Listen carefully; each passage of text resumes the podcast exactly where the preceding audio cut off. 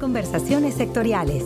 Oportunidades, innovaciones, mejores prácticas, casos de éxito e información relevante para mejorar el desarrollo del sector en la voz de sus protagonistas. Al igual que otras instituciones que operan en la banca de desarrollo, para FIRA el tema de lograr que los recursos con los que cuenta para financiar y garantizar las operaciones de crédito de su población objetivo sean no solo suficientes, sino que también puedan verse incrementados, es uno de los grandes objetivos institucionales que además se encuentran alineados a los propios objetivos, estrategias y líneas de acción que el Programa Nacional de Financiamiento al Desarrollo propone para asegurar que México cuente con los recursos fiscales y financieros necesarios para llevar al país a su máximo potencial. En cumplimiento a muchas de las estrategias transversales del PRONAFIDE y como resultado del Plan Estratégico de FIRA en materia financiera y de sustentabilidad patrimonial, recientemente la Corporación Andina de Fomento, banco de desarrollo conformado por 17 países de América Latina, otorgó a FIRA una línea de crédito para atender diversos proyectos en el sector alimentario y en el medio rural, con especial interés en proyectos que contribuyan a la preservación y cuidado del medio ambiente.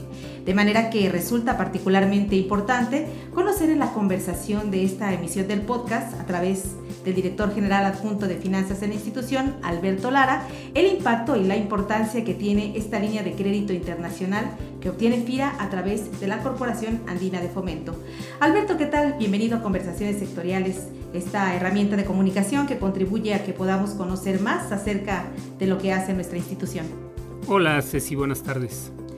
Alberto, habiendo diferentes segmentos de públicos dentro y fuera de la institución, ¿por qué no nos explicas primeramente de dónde proviene esta estrategia de incorporar fuentes de fondo externas y a razón de ello, cómo es que la Corporación Andina de Fomento decide otorgar a FIRA una línea de crédito?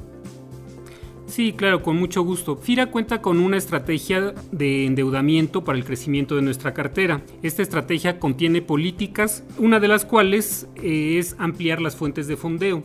En este sentido, una de las estrategias de endeudamiento es buscar financiamiento a través de organismos financieros internacionales que preferentemente vengan acompañados con subsidios y asistencia técnica. En particular, el interés de CAF por trabajar con FIRA radica en que tenemos intereses comunes de fomentar y apoyar el sector agroalimentario mediante el otorgamiento de créditos a proyectos sostenibles que sobre todo contribuyan a elevar la productividad y rentabilidad de proyectos de empresas y productores. ¿Qué ventajas ofrece a FIRA este crédito y de qué manera va a beneficiar o potenciar la operativa institucional? Claro, esta línea representa varias ventajas para FIRA. La más importante es que a diferencia de los créditos con otros organismos internacionales, estos recursos no están etiquetados. Esto quiere decir que tenemos una flexibilidad total para operarlos. En segundo lugar, las condiciones financieras fueron altamente competitivas. Como sabrás, FIRA no cuenta con garantía soberana a diferencia de otros bancos de desarrollo, por lo cual el costo de fondeo que logramos obtener en esta operación es muy importante, nos ayuda mucho que somos un intermediario calificado con AAA y eso ayuda a que el costo de fondeo sea más bajo que para otros acreditados. En este sentido, esa es otra de las ventajas que tenemos para operar con la CAF. Por último, sí te mencionaría que la idea de trabajar con CAF es de tener un socio de negocio de largo plazo y al ser la CAF un banco de desarrollo con presencia en 17 países en América Latina y el Caribe, creo que va a traer a FIRA nuevos espacios para más operaciones en el futuro. Esta parte que comentas, que son muchos bancos que conforman esta corporación andina, ¿de qué manera FIRA contactó a la corporación o hubo algún acompañamiento por parte de alguna institución del gobierno federal? Por supuesto, la Secretaría de Hacienda a través de la Unidad de Asuntos Internacionales ha buscado que FIRA acceda a diferentes organismos financieros internacionales ya que tenemos experiencia previa. Tenemos ya un crédito con la Agencia Francesa de Desarrollo y otro crédito con el Banco Interamericano de Desarrollo, el BID. Estos dos créditos son del conocimiento de la Secretaría de Hacienda, quien ha buscado, a través de sus contactos con otros organismos, acercarnos con ellos lo que permitió que se diera esta importante operación de crédito entre CAF y FIRA.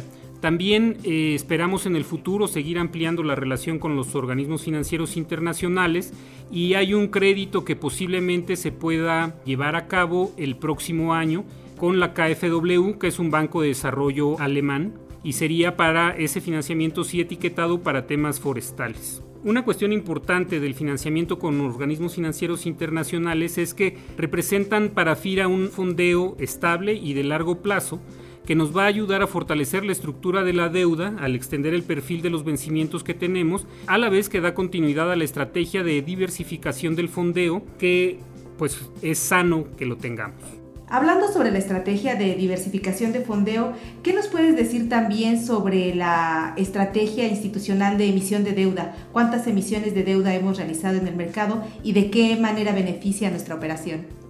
Claro, te comento, FIRA inició operaciones en el mercado de deuda desde 2012. A la fecha llevamos ya nueve emisiones públicas de largo plazo y 39 de corto plazo.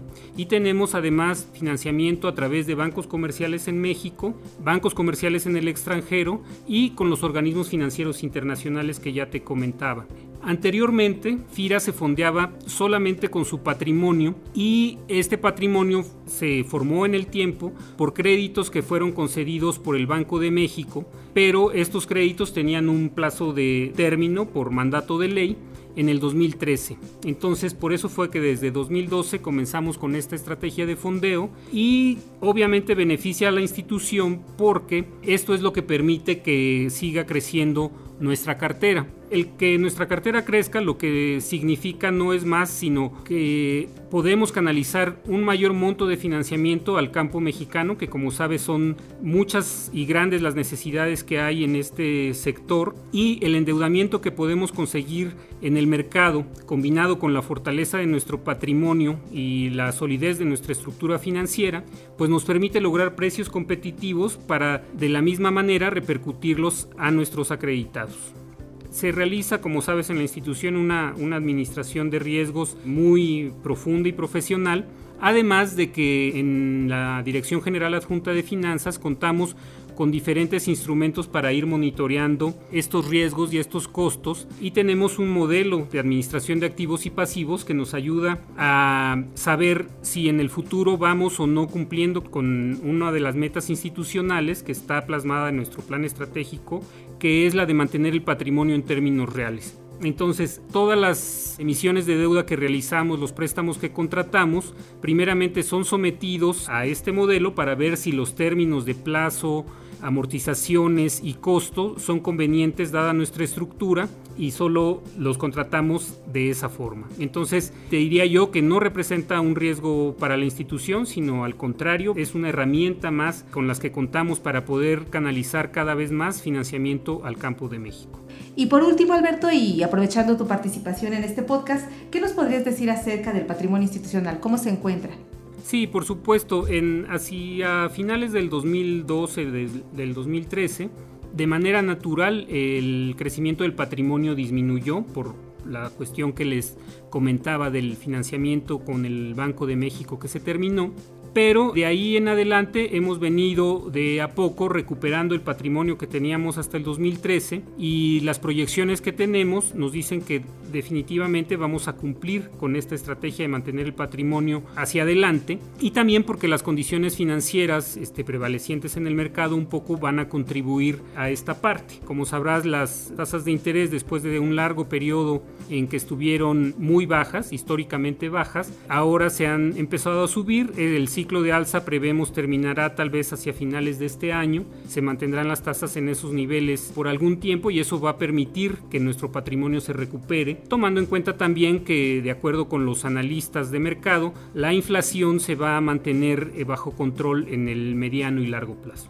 Alberto, pues muchas gracias por compartir en el podcast de FIRA esta información que nos ayuda a todos a comprender mejor la estrategia institucional en materia financiera. Gracias a ustedes. Para conversaciones sectoriales les saluda Cecilia Arista y les invito a compartir sus comentarios y sugerencias sobre este podcast a la cuenta de correo carista.fira.gov.mx. Hasta la próxima conversación.